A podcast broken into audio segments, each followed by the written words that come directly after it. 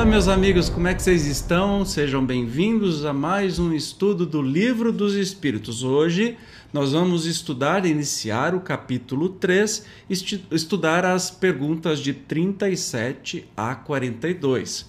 Este capítulo 3 fala sobre a criação, então é muito legal a gente entender. Hoje, especificamente, nós vamos falar sobre a formação dos mundos.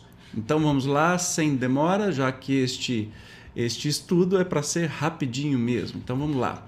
Formação dos mundos.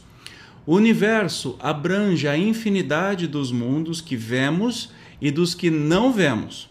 Todos os seres animados e inanimados, todos os astros que se movem no espaço, assim como os fluidos que o enchem.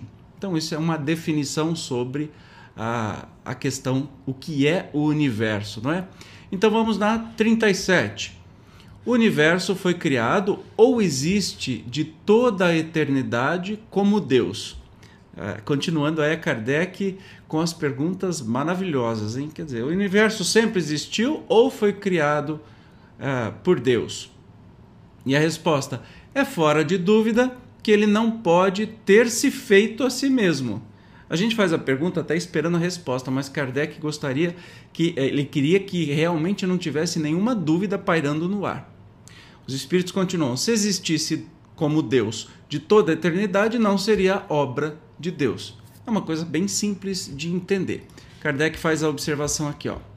Diz-nos a razão não ser possível que o universo se tenha feito a si mesmo e que, não podendo também ser obra do acaso, há de ser obra de Deus.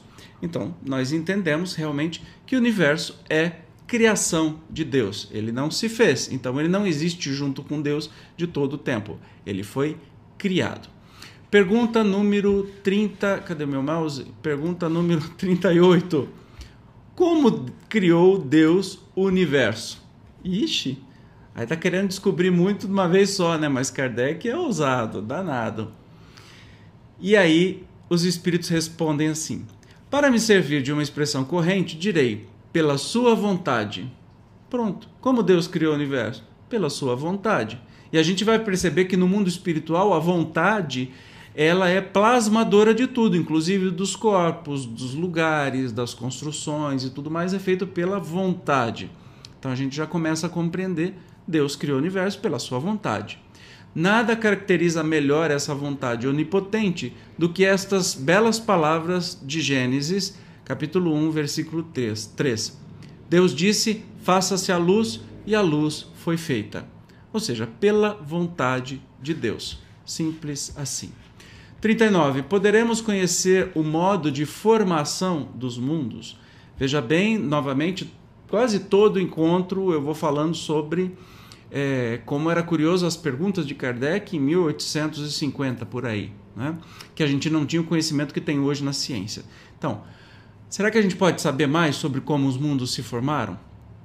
E os espíritos falam: tudo o que a esse respeito se pode dizer e podeis compreender é importante. É que os mundos se formam pela condensação da matéria disseminada no espaço.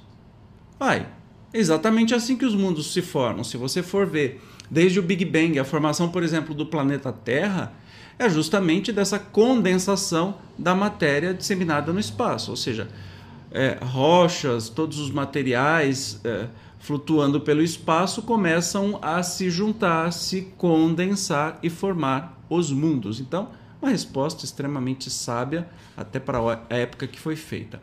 A pergunta 40. Serão os cometas, como agora se pensa, um começo de condensação da matéria, mundos em via de formação? Olha que interessante. Será que o cometa é um futuro mundo? Né? Essa é a pergunta que, que é feita. Os espíritos respondem: Isso está certo. Absurdo, porém, é acreditar-se na influência deles. O que, que se trata isso? Refiro-me à influência que vulgarmente lhes atribuem, porquanto todos os corpos celestes influem de algum modo em certos fenômenos físicos.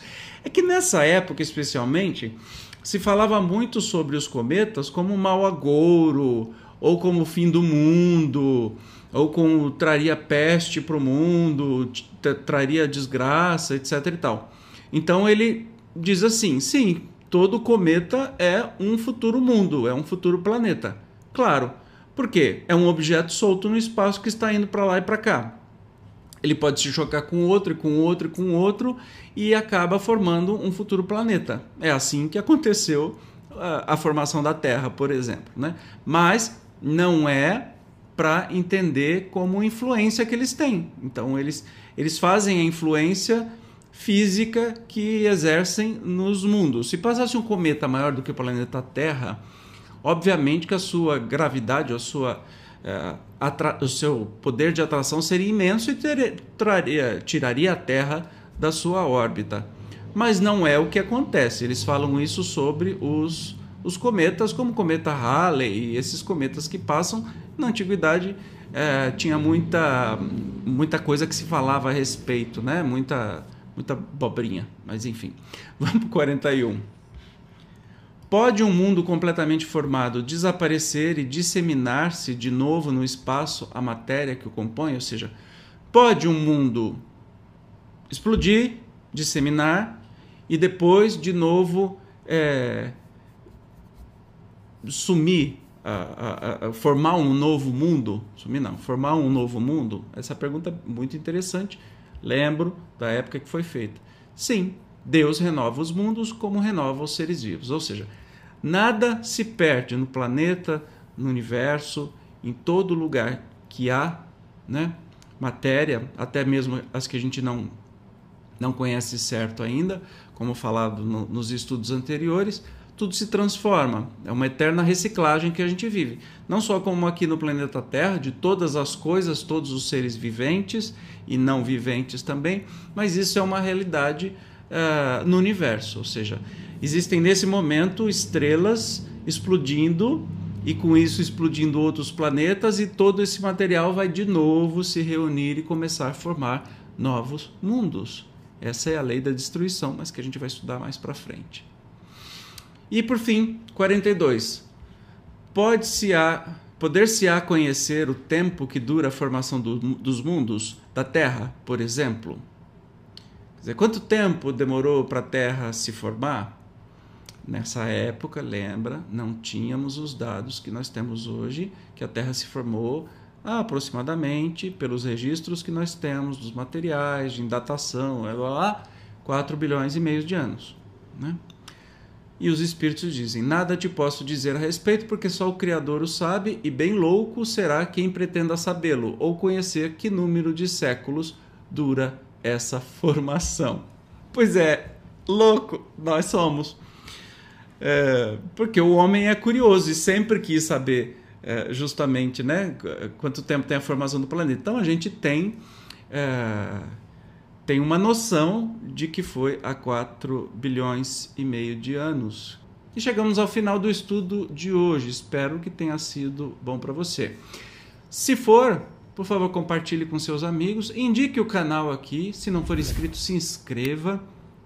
Clique no curtir, naquele joinha legal, porque quanto mais curtida, mais o, o, o YouTube, eu ia falar Facebook, mais o YouTube é, mostra este vídeo para outras pessoas. Se você gosta de estudar comigo, então curta, compartilhe com seus amigos, mantenha-se inscrito no canal e ative os sininhos, as notificações para ser informado antes de todo mundo de vídeos novos que toda semana tem.